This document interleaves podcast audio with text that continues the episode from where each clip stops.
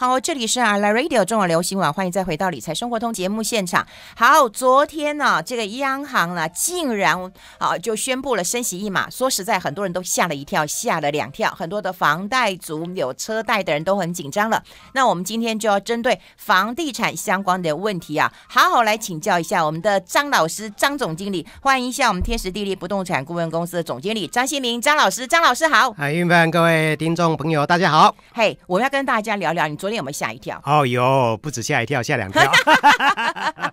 真的，因为我预期他不会升息。我也觉得是啊，嗯，嗯，而且他可能还以过去的那个央行的那个升息的 tempo，嗯，他可能还会比那个美国美国联总会会晚个一个季度这样子，嗯、对啊，嗯，哎、嗯，它怎么这么急呀、啊？呃，我觉得可能第一个原因是因为。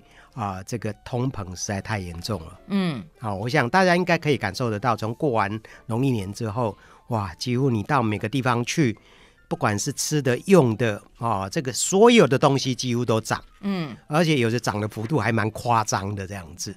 对啊，对，所以这个是通膨，我觉得它因为升息是抑制通膨最有效的一个方式。嗯，哦，那呃，刚才讲的这是第第一跳，那第二跳呢，就是说，哎，它竟然没有这个再有第五波的选择性信用管制，那这个也是啊，呃，很多人都觉得说，哎，怎么央行不是都是蛮有那个节奏，蛮有 tempo 的？哎，这个第一波、第二波、第三波、第四波，嗯然后。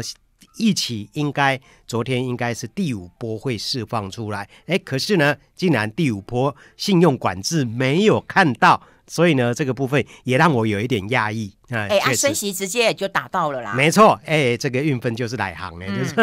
哎，嗯、因为它升息实际上是一个最强力的一个手段，嗯、虽然说它是名目上是抑制通膨，可是实际上对于我们房地产市场产生的冲击，事实上是全面性的，是全面性的，嗯、对。嗯，哎，不过通膨这件事情啊，就会让大家其实蛮焦虑的。嗯，但现在我们的官员还讲说，这个通膨呢，在下半年就会缓和。我真的觉得这官员到底有没有念过书啊？请问一下，你的东西涨上去之后，你之后会跌价吗？不会嘛？你跟我说要缓和，你骗谁呀、啊？骗三岁小孩呀、啊嗯？就是那个缓和，我想说他的那个后面的意思，就是说大家就会习惯了，哈 就不会觉得说啊，已经涨了一年了嘛，这个你不习惯也觉得习惯这样子。啊，所以这个部分是，我觉得是我们这些高级官员们呢，嗯、他们的讲话的一个艺术这样子。对，哎，真的你讲的好，哎，是真的是习习惯了，哎，而且台湾啊，其实大家都知道嘛，我们水电油啊，什么瓦斯的，我们都可以，其实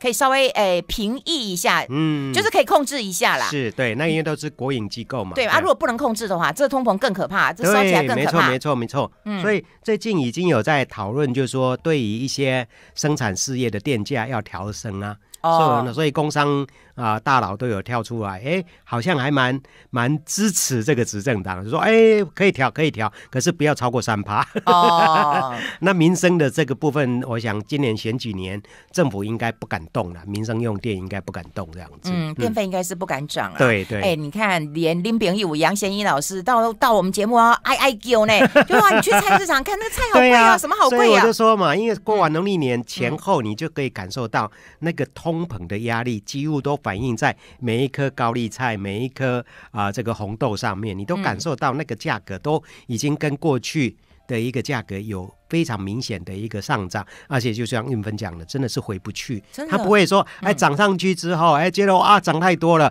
我赚太多了，我就把它调回来，不可能的事嘛。对呀，因为我们都知道说啊，对大宗的原物料价格当然是有上涨的，可是都是这样涨涨跌跌嘛。嗯，那也不会说哎，原物料涨啊，但好涨我们可以理解。那原物料跌，你会不会跌回来？不会嘛。对，从以前我们吃的菠萝面包，从以前我们吃的阳春面到现在，那个茶叶蛋哦，茶叶 对对，茶叶蛋对对。那个都是很明显的，就是一种指标这样子。五块、八块、十块、十八块。对，你知道配方不一样嘛？是，对，你就变十八块。对对对，好，当然我们不是抱怨这个物价啦，可是通膨就是来，这是真的啦。对，那呃，这一次的一个升息啊，对于房贷户的影响当然是会很。大的哦，嗯，嗯。我们之前呃节目中已经有讨论过嘛，哈、嗯，因为我我我想运分有时候在抓时事、抓 tempo 都是蛮准的，而且是都是在超前部署，所以我们之前节目中已经有谈过，嗯、说，哎，你如果升息一码、升息两码、升息三码，嗯，大概它的影响性多大？嗯，那基本上，如果说我们以它的一个目前升息一码来讲，嗯，虽然是出乎我的意料之外，嗯，哦，可可是呢，一码对于这个房贷户来讲，嗯、我们就是说有一千万，以一千万的房贷户来讲的话，嗯、它。一个月增加的那个房贷支出，大概不管是二十年或是三十年的哦，嗯、大概是一千一到一千二左右。嗯，哎，那所以有人就说啊，一天可能少少掉了一个卤卤肉饭 的这样的一个这个支出，这样子。嗯、对，哎、欸，那对对于那种啊双北啊天龙国的人来讲，那个压力其实很大。你刚刚讲一千万，哎，嗯、那个现在房子。你一贷款不止一千万了，哎呀，你贷款弄大于两三千呢，那个压力是真的会多。那个真的就是我们讲的压力山大。那相对来讲，压力山大。那中南部有一些房价相对比较低的啦。那央行这一次，我看那个昨天记者会的时候，我们的杨金龙啊，这个总裁也有举，就是说啊，他们抓到的，就是说过去这一段时间。全国的平均贷款的金额大概是七百多万，嗯，啊、嗯，所以他觉得说啊，这样对啊房贷族来讲的影响还算 OK。可是现在大家最担心的就是说啊，不只是房贷族哦，那这个啊房东们会不会把这个房贷的增加转嫁到租客？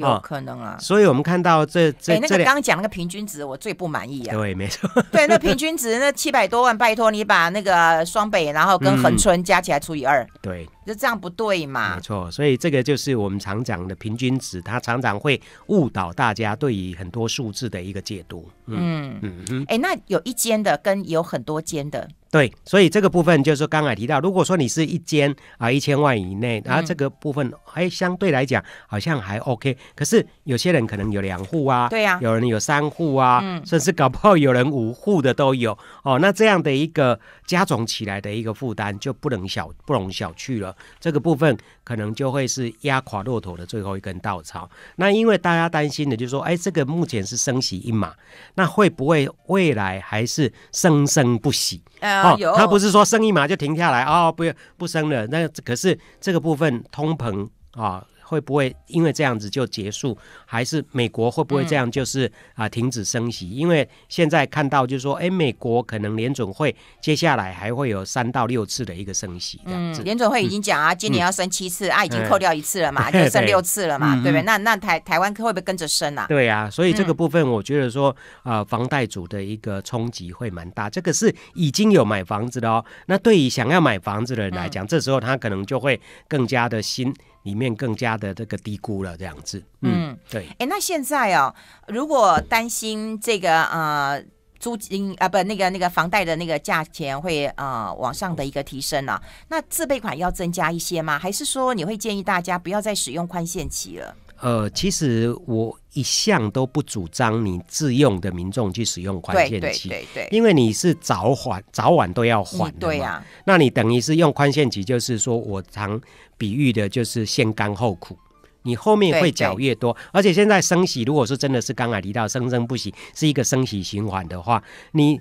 放到未未未来，你的那要缴的那个房贷越多，那个利息又升高，那你不是双杀吗？啊、这时候对你来讲，可能就这这个负担不是一般想象中的一个啊、呃、这个轻而已。嗯，所以我觉得你刚刚讲的对了，就是养成习惯就好了。比方说，我们习惯物价就这么高，或你习惯房贷就这么多，你就养成一个习惯了。对呀、啊，这样比较好。那嗯，在理财上面比较好拿捏了。对，等于我们以前讲了，就是说你那个房贷啊，或者自备款那个啊收比的空间要大一点了。嗯，对对对。刚才英菲也点出来，就是说，如果说你可以自备款多一点点，那也是一种方法。嗯、对对对。啊，可是现在我想说，上班族辛苦啊，他很辛苦啊，就是大概薪水不涨，只有万物不涨。万万物都涨，只有薪水不涨，嗯、这个但是大家感受得到的很清楚的地方，这样子。嗯，哎、那你刚刚有提到，就是说，那房东会不会调涨呃租金、啊？这个它会反映在这个所谓的租金上面。这个当然就短时间。可能不会反映，因为你的租约可能都是一年的嘛。对对。哦，可能是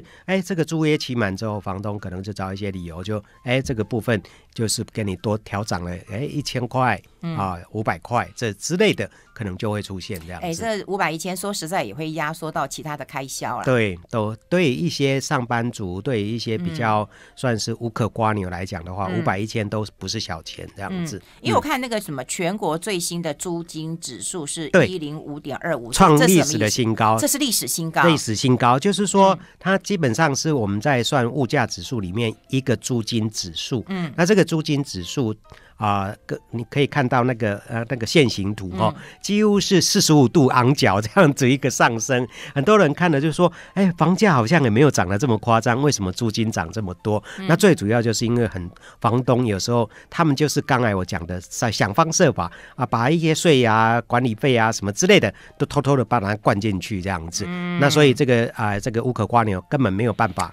嗯，压力来了，压力来了。我们先休息一下，待会探讨。I like 103, I like radio 好，我们持续要请我们的张老师、张总经理、张大师开示了。哎，租金这样涨的话，其实对于要租的无可瓜牛哈，这这压力会会很大。可是没有办法，对，就租客就是弱势啊。对，租客就是我们讲的，在整个房地产市场上里面最弱势的人。嗯，哦，那他们呃要养房东的鼻息哦，那有时候房东要赶人。啊，也是随随便找一个借口啊！我儿子从美国回来了，要有地方住啊！嗯、你可不可以在呃六月啊这个搬走这样子？哦、嗯嗯啊，所以房客有很多的无奈，有很多的无奈。那这个被赶的这个是一个理由，那有些不赶你走。可是他他就悄悄的把一些成本都灌到你的身上来。嗯、那因为现在呃各县市都慢慢要开始来实施这个所谓的囤房税。嗯，哦，那囤房税啊、呃，对这些房东来讲的话，他也会，他如果是诚实申报的话，嗯，他也会负担变沉重。那可能就像刚才提到了，他如果在租约到期之后，他可能换一个租客，哦，就另外新的租客来，他就。把这一部分灌进去了，这样子，唉哦，所以那个租金指数为什么会一直涨，一直涨？嗯，大概有这样的一个原因。所以呃，这个我们看到应该是前两年吧，那个呃无可瓜牛啊，他们一直在呼吁说，政府应该用全国性的财政部来定定一个这个囤房税。可是呃，财政部一直不肯啊。哦嗯、那囤那个财政部没有给一个。最好的一个理由，倒是内政部政务次长花敬群跳出来说、嗯、啊，那这个会造成啊这个租客的这个负担增加啊，所以大概这个两个部门呢啊两个部会大概有共识了，就是说哎这个部分。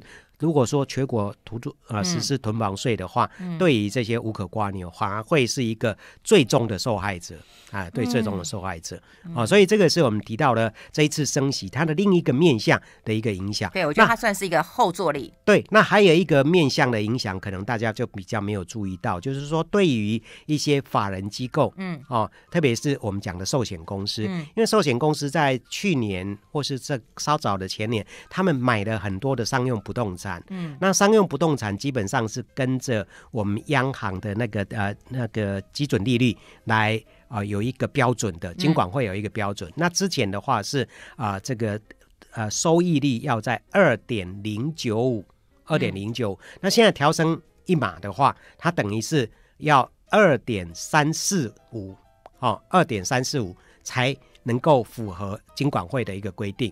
嗯、哦，所以这样的话，这些寿险公司它可能要找到这么高的一个收益的标的物，就比较困难了，哦，或是就比较不愿意再出手。那这个也某种程度可以去抑制一些商用不动产的啊、呃，可能在啊、呃、这个呃。期待会涨价，或是啊讲的更难听，会不会有那种炒作的这样的一个氛围，就会比较淡一点点。嗯、所以刚才应分点出来，就是说央行的升息，它实际上它的那个那个爆发力哦，就有一点像核弹一样，它的影响是全面性的，嗯，是全面性的。哎，那对建商会有影响吗？对，所以这个是另一个层面的，因为建商也必须要带那个土龙建融嘛，对，那你升息一码，对他们来讲，因为他们带的土龙建融都还是都是哎上亿的哎，嗯、那这样算。算起来的话，成本也增加了，成本也增加。那我起厝起较贵呀，所以较贵呀。所以这个会不会又某种程度的又他说啊，我们的这一部分的负担增加，我们要灌在房价上面。这个如果说买气还不错啊，待会我们要谈的话，像几家接下来的三二九档期，如果买气还不错，嗯，他们一定把这一部分的这个增加的利息负担，又悄悄的把它。灌到每一户的房子里面去。哎、欸，这很像那个我们那个玩的那个游戏，那个连环扣有没有哈？就到底怎么样才能够甩得开呀、啊？这对人来讲，到底有打到房吗？还是让房价还是打不下来，会更那个啊，会更涨啊？所以这个就是我们讲的，有时候央行的一个政策出来之后，嗯、它为什么过去会那个想想的非常多？而且就是我我去年十一月到央行去演讲，嗯嗯我就提到其中就有提到，就是说升息是一个很。啊、呃，这个绝对的一个手段可以去抑制房价的上涨，嗯嗯、可是它还是会有一些后坐力的。嗯，就是刚才提到，它可能会某种程度也会让建商找到的一个理由，找到一个借口，去把这一部分的成本转嫁到房价上面去。嗯、所以央行在这里有时候的拿捏是蛮蛮两难的。所以他们为什么会迟迟不敢用这么重的一个工具？之前都是用第一波、第二波、第三波、第四波选择性信用管制，嗯、大概。还是有它政策上的一些拿捏，必须要去考量的，所以才会拖拖拖拖啊！第一第一波到第四波，大家都觉得说，好像只是那种所谓的非常温和的一个整个打防的动作，嗯、没有真正打到要害这样子，嗯。嗯就这一次来一个狠招了，嗯，真的是有打到了，有可是有打到，可是这样有打到之后，你看建商又会说我成本增加了，房东也会说我成本增加了，嗯、然后那个你刚刚讲，连寿险公司都不见得能够捞到好处啦。嗯、我们去哪里找这么收益率那么高？你对你我的成本越来越高，嗯嗯，对。对，这现在要找到二点三四五的这种所谓的那个商业不动产，你数学好好，立刻算得出来二点三四五，二三四五啊。可是你要加一下吧，加零点，因为很好记，能能能啥习惯？二点三，我喜欢哎，你在数学家后哈，对呀，二点零九五加零点二五，各位你们算算看，你们会算这么快吗？啊，所以这个部分就是在目前市场上真的，因为很多的那个标的物价格都涨上来之后，你那个租金。相对的，可能相对会比较落后。虽然说也会后续会涨，可是会比较落后。所以现在没办法找到这么好的一个标的，那些寿险公司的资金可能就没办法啊，在市场上兴风作浪这样子。一切都是钱太多造成的啦。对我们先休息一下。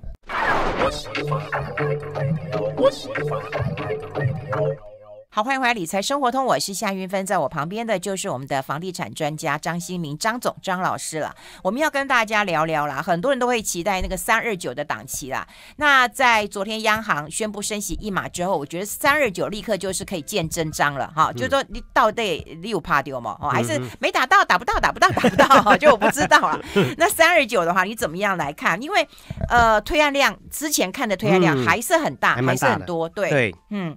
因为我们呃看到，就是说有两个单位，他们已经在前两个礼拜发布了，就是说，哎，三二九档期的一个推案的这个金额，嗯，好、哦，那这个住展杂志它算是统计北台湾，嗯，那北台湾的话，大概有三千四百二十亿元，哦，三千四百二十亿元，那这个是他们统计北台湾近五年来。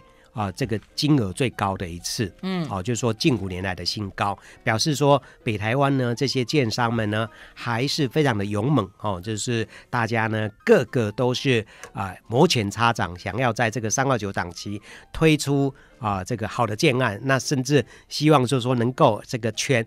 啊，这个一炮而红，这个打出全雷打这样子哦，那让整个建呃建商啊口袋满满，或者是说他们如果是上市贵公司的话，嗯、哎，EPS 的贡献度就可以更高。那这个是住展杂志的一个统计。那都呃很多人可能会说啊，那为什么没有南台湾、中台湾的呢？那这部分，嗯。我们就要看五九一，五九一它有全国的啊，算是主要都会地区的一个统计。嗯，嗯哦，那他们统计接下下来，当然因为有包括台中、台南、高雄，所以呢加总有七千亿之多，七千亿哦，七千零七亿哦。那这个比去年度的三二九档期，二零二一年大概增加四点八个 percent 哦，也是增加的，也是增加的。那这里面呢，台北市是衰退。台北市是衰退，哦、衰退二十五个 percent 哦，所以这个部分倒是啊、呃，台北市可能也是一直以来因为房价高，它在整个销售上面也是有一点点的钝化哦。那加上过啊、呃，还有很多的这些豪宅的余屋还在销售当中，所以台北市衰退了二十五个 percent，倒是新北市哎增加了啊，逆势增加了二十五个二十五点七个 percent，有一千九百七十九亿元哦。所以新北市一直都是全台湾房屋市场最大的一个集散地哦，那不管是中古屋跟预售屋，它的推案量、它的销售量几乎都是全台湾啊，这个无无人出其右哦。那最主要就是因为新北市它的人口数。还有它的一个幅员广大，嗯，那加上呢，就是说有很多的就业机会哈，也许不是在新北市，在台北市，可是呢，买不起台北市，只好在新北市买房子，所以这个部分造就新北市它的一个房地产市场的一个啊这个领先地位是啊一直都没有办法被动摇的。那三二九档期桃园市的推案量呢是九百六十四亿元，增加很多哎，就增加七个 percent 哦。那这个部分桃园我在。前两天也才碰到一个桃园市的业者，他们。也感受到说桃园真的是这几年来房市非常蓬勃的发展。哦，我们节目中也讲过好多次，像那个青浦高铁车站特定区哦，那过去曾经是哎野狗比人多，现在呢房价又从低点又拉到四字头，又有些要挑战五字头。总算等到了。对，那呃前一阵子我们看到就是青浦高铁车站特定区那边不是有一个啊、呃、最大的那个开发案，也是有国泰人寿取得了。嗯，哦，那这个部分啊、未来会投入两百六十。亿元去开发，那因为国泰人寿本来就已经在高铁特站特定区，我们讲的后站那边开发的这个华泰名品城啦、X Park 啦，哦，这一部分都已经开发完成了。那啊，我们看到报纸写的也蛮好玩，说哎，国泰人寿都已经把这个。啊，后后站都开发完了，前站如果没有把它拿下来的话，嗯、等于是让竞争者来跟他打对台，对对对对 所以呢，他也把前站这一部分那个面积也是好，哎，是非常大的。那如果说这个地方前站也开发完成的话，哇，这这个桃园青埔车站特定区应该就更不得了，这样子房价更是值得期待啊、嗯哦。所以这个部分桃园的推案量还是蛮大的。那新竹县市呢是七百零五亿，又增加了有。一点四倍啊，倍呀、啊，对对对，一百四十二个 percent 哦，所以呃，桃园呃新竹地区真的是啊，让大家有时候真的会觉得说，哇，这个地方。过去好像没有这么勇猛啊，那现在这个随着这种所谓的台积电效应的一个发酵，还有就是说他们的一个年终奖金哈，造成这个地方啊这个房房地产的一个热络度。那这两天我们看到就是说新竹市也有那个建商去做实价登录的时候，竟然有登录到一坪七字头，让这个消保官都不得跳出来说啊，你这干起金呢哈，然后去查就是说哇没有把。那个所谓的车位的平数给扣除掉，所以这个部分就是造成它的那个计算上面。有一点点灌水这样子哦，哎，所以这个呃新竹地区的一个房地产市场，事实上很多都是引领台湾乱象的一个起源这样子。哎呦，你讲的 哎，你看之前我在那个网络上还有看到啊，就是说担心如果台海危机的话，又又要是那个中国打过来，他们说哎，去住新竹比较安全一点，因为那有台积电，会不会有这种因素啊？因为网络上真的有这样讨论呢。是是是，嗯、可是我我另外一个想法说，哎，如果说他那要。那个啊、呃，破坏台湾的这个所谓的经济命脉，在那边丢一颗就先先打台积电，哎呦，对啊，哎呦，是吧？所以这个是新竹地区，那台中啊、呃，这个。呃，三二九档期有一千一百八十亿元哦，嗯。啊，虽虽然比前年消退消退了五点五个 percent，可是这个量也是蛮大的。因为我觉得台中的这几年来，整个房地产市场真的是投机的氛围非常浓厚，嗯，投机的氛围非常浓厚。嗯，那我们看到有一家上市贵的这个建设公司的那个女董娘啊，一直在讲说啊，台北市的那个豪宅一平都到两百万，我们台中一平一百万并不为过吧？所以他一直想要在那个啊、呃，这个水南经贸园区推出一平一百万的房价哦，所以这个部分还值得观察，就是说台中有没有机会站上一平一百万的房价？今年三二九档期还值得来来期待这样子。好，那。台南的话，哎，今年的推案量衰退很多啊，去年真的是增加，推的非常多，今年只有一百一十一百四十一亿，衰退六十七个 percent，啊，在六都里面衰退最大。那是不是因为去年推太多了？太多了，太猛了。对，那今年稍微有点休息这样。哎，你知道我有去你说的那个奥莱看呢？因为它离高铁站很近。它就在后面，就我讲的后站呢。真的。哎。然后我跟你讲，走路就过去了。对，大概我跟你讲，三分钟就到了。嗯、然后更好笑的一件事情是，那天我是周间，我记得我是礼拜四去台南的，你知道吗？在里面吃饭的人有多少吗？五位餐厅过来排队呢。然后我就说，啊，你们台南人是从哪里来的？所以我们讲说，这个 Outlet 的那个效应，有时候真的是我们会杀不上。哎，旁边都没人。对对，没没人，就是都。哦哦呢，他因为他前面一个在那个呃无期台中那个台中港那边已经创造了一个奇迹了。嗯，我们之前也有聊过这个议题嘛。嗯、哦，因为那个无期的台中港更是没人啊，那个地方就是冬天受风也大，根本这的鸟不生蛋的地方。可是呢。他的那个停车场就像你讲的，都满满的，然后那个呃这个 food court 的地方几乎也都是满满的。哎，对耶，嗯、每一家都是有人排队在吃饭。然后呢，我有问他们说，哎，你都开车来，用不用自己回家就红灯呢？啊，可是那边的房子我不晓得动静如何啦。我们先休息一下，嗯、待会讨论。I like 好，我们持续跟我们张总来聊一聊，因为刚刚聊到的那个全台湾在三二九的档期的推案的地方嘛，然后、嗯、我觉得最好奇其实是台南，推案最衰退，你说就是因为去年盖了很多房子，去年去年推了呃五、嗯、呃四百三十一亿，嗯、今年只剩一百四十一亿，哦、所以衰退六十七个 percent，啊，那可能是真的是之前推案量太大了，现在有一点要慢慢消化的一个感觉。那我觉得这个也是好的现象啦，嗯、就是说你不能一直都啊这个家族嘛你。催了催了，哈，那到时候这个房子卖不掉，或是说啊余屋啊点灯率低的话，那这个部分啊对整个市场来讲都是相对来讲不利的。嗯，对，那你刚才提到了那个啊高铁车站特定区在台南归仁这个地方，嗯，这个。很多人可能对归仁都觉得哦，他是在哪里？他就是在高铁车站特定区。归仁好远，你知道吗？我觉得啊，归仁就是到了那个台南，你要进市区，我跟你讲，建车都好贵啊。对，四百块、五百块。嗯哼，嗯，所以我有一次去也是要到台南市区，我就搭，跟像你讲的搭台铁。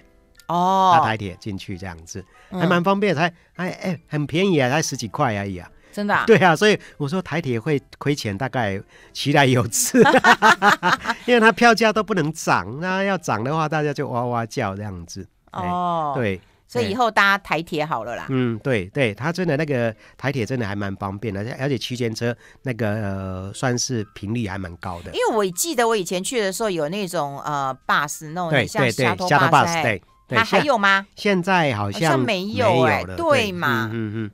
所以我我就问那个服务柜台，他就说：“嗯、啊，你搭那个台铁比较快，这样子。”对，然后台铁随随买票，对，阿都随，对对对，而且那个真的还蛮快的。我搭到永康去，嗯。啊、哦，那永康就是一个非常小的站，这样子。嗯，对啊。哎，你别说哦，台南真的是很妙，因为我的发型设计师他先生是麻豆人，哦、然后有一次我跟他聊，他说连麻豆房地产都涨了。对呀、啊，都涨了。对呀、啊，哎，麻豆真的是啊，在、呃、台南人大家就知道了，对不对？对，对，对，对，他们可能就会往善化。那边去了，可是麻豆也涨了，嗯，而且他说在麻豆，你现在吃一碗拉面也要一百六，哎，哦，吃一碗冰买八里扣啊，是，嗯，真的，所以他那个差异，对，就是那种钱的外溢的效效应已经都扩散出来了，嗯嗯嗯嗯嗯，对啊，所以这个台南某种程度就是我们讲的也是台积电效应嘛，对啦对，因为台积电效应在那，他在那个南科。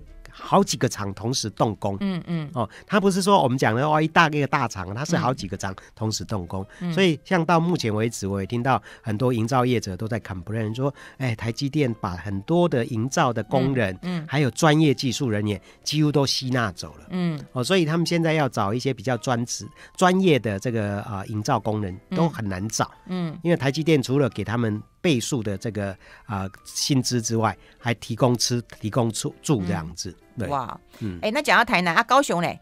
高雄的话啊、呃，今年算是推案量小幅度的哦，不是小幅度，是大幅度的成长，七百五十八亿，七百五十八亿，成长四十五点八个 percent。哦，对，那高雄最主要这几去年，因为也是宣布台积电要在南子这个地方设厂，对哦，然后后续又有所谓的啊、呃、S 廊道的这些规划，都是啊、呃、算是啊、呃、我们现任的哈啊、呃、市长他的一个最主要的政见。要实现的一个地方。嗯，那我们现在看到，就是说今年啊、呃，那个灯会在高雄举办嘛，哦，也是很成功。很多人就看到，就是说，哎，高雄港周边的这样的一个灯光秀，哈、哦，嗯，啊，让大家有一点惊艳，有一点惊艳。嗯、所以对呃高雄地区的一个房地产又开始重新去评估它的一个整个价值，这样子。哦，哎、那那那屏东嘞？哎、欸，屏东我去看了、哦，屏东地保哦，今晚一坪也是三十万哦。屏东这个这个刚才提到的这两个单位都没有统计，因为他就是真的我们讲的台湾那个，这算是怎么讲？呃。应该讲就是说，哎，你敢欺负？没有，连，连连澎湖、金门都有统计，没有，也是没有，金门、澎湖都没有统计，因为这两家机构都是民间的机构，他们没有那么多的人员配置，可以做到这么完整的统计。哦，哎，那我想问一件事情，就是这个统计，当然就是啊，在啊这个昨天之前嘛，因为昨天央行升息嘛，所以我之前看到的新闻，像呃三月十一号、十二号都是最狂的三二九档期。嗯，好，那既然昨天央行来这个升息一码了，你觉觉得你觉得会有什么样的一个反应？还是你一定要觉得到三二九之后才会一翻两瞪眼？呃，我觉得呃，看产品别。如果说它是一种比较是首购组的产品的话，哎、这个部分因为升息一码，嗯，对这些首购组来讲的话。他就会开始，刚才提到会去垫垫丁斤两哦，对啊，对对对对，我们一个月要多一千块啊、呃，或者是多多呃两千块，对他来讲，这时候这种首购型的产品，他可能就会稍微观望一点点。嗯、那可是比较算是换屋型的产品的话，嗯、应该影响就比较有限这样子。所以呢，这个部分央行这一部分最主要就是希望。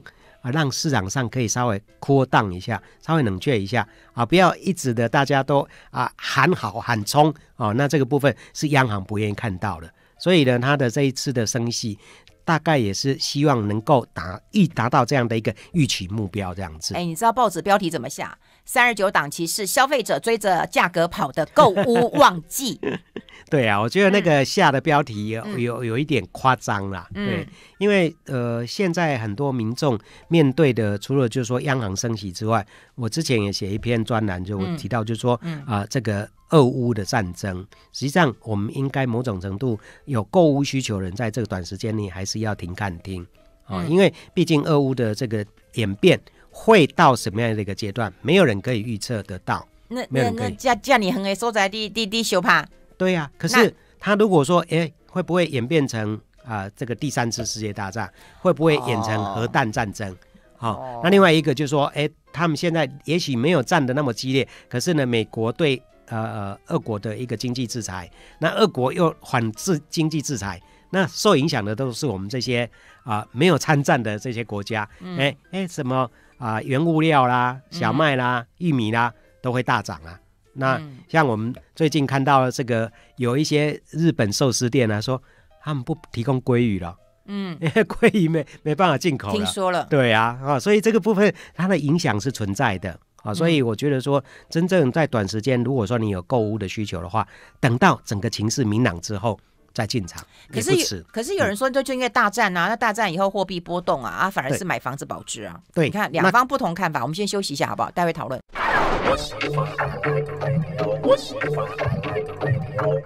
好，我们持续跟我们张老师来聊一聊，因为我们在广告时间其实还在聊啊，就我刚才问了几个大那个大案子啊哈，然后有些大案子真的是让我这个哇，好惊讶，Diamond Towers 台北之星，嗯嗯，对，百亿耶，这在哪里啊？这个就是在中孝复兴馆旁边哦，中孝复兴馆旁边那个是一个都更案，都更案，都更案拖了二十几年，哇，今年终于要。那个落落成了哈、哦，那因为它是先建后售，嗯，所以在现在如果说你经过忠孝东路啊，忠孝复兴馆旁边就可以看到，嗯、它那个外观就是那个啊钻石的那个切割的这样、哦、啊，这个八面八八或是六面的那样的一个菱形的设计，这样子，闪闪所以叫 Diamond Tower 这样子，好闪闪动人啊！对对对啊，号称一瓶也要到两百万左右，这些都百亿呀！对呀对呀，嗯。哦，所以你觉得这些不会受到一些影响？它相对来讲，因为它是蛋黄的蛋黄，嗯，蛋黄的蛋黄，嗯，好、哦，所以它有一定的客源的一个这个购买的这个需那个量能在。嗯，对了，蛋黄蛋，哎，可是有些名字我都看不出来在哪里。大同庄园山、雅森什么森中央、台台北湾银河，嗯嗯嗯啊。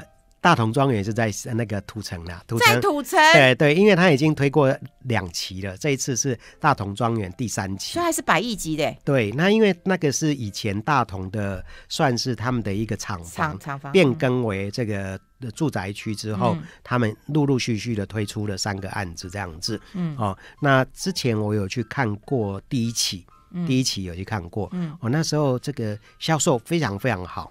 对，那虽然是土城哦，可是你不要看它土哦，真的 买的人还蛮多的这样子。哦嗯、所以后来后续乘胜追击，现在已经推到第三期了。哎呦，哦、那应该是大型的案子。对，大型的案子，对对。所以这个部分，呃，在土城这两三年来，呃，土城的一个房地产市场事实上是非常火热的，非常火热。嗯、只要是沿着捷运线。那那个卖相都非常好，那加上未来它还有那个啊、呃、新综合新庄到到那个土城的这一条线、嗯、哦，所以啊、呃、整个在带动土城的一个房价。现在有人就说，哎，土城都已经有看到五字头了。哇、哦！那你现在去买土城，为什么不买一些江江翠北侧？江翠北侧五字头也买得到、嗯、哦，所以现在开始在那个有市场的比较就会出现了这样子。啊、哦，所以呃，这个土城的这个大同庄园是一个指标，嗯、大同这是一个指标。因为我看三二级，你说那个三十九这个档期，那个那个那个新北，它它那个什么三重、新庄、林口、淡水还是很多啊，很多，对对对，还是很多案子，蛮蛮多的，蛮多的，嗯、因为。淡水就是呃淡海新市镇嘛，嗯，还是台北湾那边吗？对对，台北湾那边，然后啊、呃，在呃红树林这边也有几个景观的这个住宅，嗯、算是换，刚才我提到换屋型的，它的那个景观非常漂亮，就是啊临河第一排这样子。对，嗯，所以这些都是市场高度瞩目的一个产品。哎，那我们刚刚讲过，就是说啊、呃，你如果是啊、呃、这个嗯首购族，可能会要垫垫自己的斤两，可能会这时候稍微观望，会丢毒之类的。对对。那那个如果要换屋，有钱人当然就没差嘛，哈，可能就会去换屋，不会受到一些影响的。那可是你刚刚也讲了，就是说啊，可能俄乌战争，然后有一些冲击跟影响，但有人说啊，那个货币波动成这样，不如来杯醋啊。对，所以这个也是我那一篇专栏，我到最后的一段我做的一个结论，就是说你先停看听，嗯，可是呢，到最后这个情势都底定之后，嗯、房地产还是你一个选项，嗯、因为就是运芬提到了，这个是我们讲的来行的那种呃说法，就是那个战争之后都伴随着这个通膨，哦，那通膨呃，你就会想到说。不是买黄金就是买房地产，嗯，哦，那所以房地产你还是不能把这个选项给啊、呃、这个排除掉啊，在你相对啊、呃、自备款足够，或是说你有闲钱的时候，房地产还是必须要去多多关注的，还是必须要去多多关注。嗯、所以这个今年三二九档期，我觉得它还是会有一定的一个销售表现，还是会有一定的销售表现。哎、嗯，那你说呃升息啦？然后呃，这个投机客是不是也应该看涨涨起来呀？会啦，因为呃，现在还现在还有一个就是央行为什么没有第五波的那个选择性信用管制？因为他知道内政部的这一部分的修法动作已经有在动了。我们之前也提到过啊、嗯呃，就是预售屋不能换约嘛。哦，然后本来是说，哎，炒房的话要关三年嘛，嗯、那现在呢是把这一部分关三年的刑罚取消掉，就变成就是说最重罚五千万这样子。哦，所以这个部分啊、呃，五个方案已经在啊、呃、行政院在讨论了，他们一起这一个会期要送到立法院。所以，如果说这个五个方案能够啊、呃，这个原本不动的哈、哦，原封不动的到啊、呃、立法院通过的话，对于我们刚才讲的投资客、投机客，他一定会更加赞赞，因为你那个预售屋你就没办法转手了。这个是目前投资客他们赚钱的最好的唯一方法。那如果说把这个洞给堵住的话，嗯、他们就没办法在市场上再哎这个走动了这样子。嗯，嗯对。所以投机客可能就是真的要先先他攒在呗啦。对，那现在我们看到，嗯，有些已经上船了，他们现在开始在跳船了啊，啊，因为如果说这个啊呃，呃法案修修改通过之后。嗯他手上在抱着预售屋、嗯、啊，那个要换约的话就不能转手了，嗯、所以他赶快要在这个法令实施之前，新法令实施之前赶快卖掉。那他会赔钱卖吗？现在还不会，可以减吗？现在还不会，还不会赔钱卖，因为如果说以我们看到过去内政部的一个修法的这个步调来讲的话，嗯、就假设哦、啊，可能是三月份啊修法通过，他可能会隔个半年才实施。所以那个半年等于是他们的一个逃逃命的这个 啊，这个期这个空窗期这样子，嗯，对呀、然后到到时候如果真的嗯，可能可以，可能有机会捡便宜啦。要到最后，可能最后一个月啊，有些可能还还没有卖掉，赶快，你可能也许有些就可以。那消息会出来吗？会啊，会出来啊。这个市场上大家都可以可以去打听得到这样子，对，嗯、因为有些投资客他手上的那个物件可能很多这样子。嗯嗯，只是说现在他们已经陆陆续续的在抛售了，那只是说现在都是还是小赚，都还是有赚钱的。对，嗯，嗯好，这就是因为在啊整个央行无预警升息之后哈，我们方方面面的跟大家来做一个探讨。非常谢谢我们的好朋友天时地利不动产顾问公司的总经理张新明张总张老师，谢谢谢谢，谢谢大家，谢谢拜拜。I like